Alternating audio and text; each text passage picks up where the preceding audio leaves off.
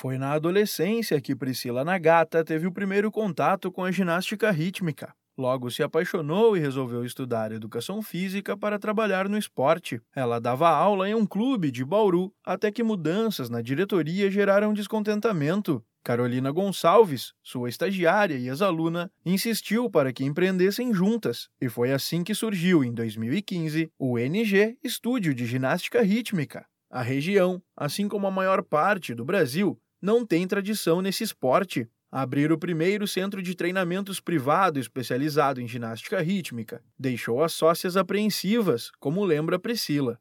Eu fiquei bem insegura, né, no começo, mas eu já não, estava meio que numa situação insustentável, assim, lá. E aí resolvi arriscar porque eu tinha um emprego fixo, um salário, então isso assim foi uma coisa que mais me prendeu, assim, sabe? O que eu mais tinha medo. Administrar um negócio era o que mais preocupava Priscila e Carolina. Elas participaram de alguns encontros promovidos pelo Sebrae São Paulo para tirar dúvidas e receber dicas. Priscila conta que o desafio seguinte foi vencer a insegurança. O que a gente tem que superar é a insegurança. Né? A partir do momento que você supera a insegurança, que você acredita e confia no seu potencial, as coisas vão para frente.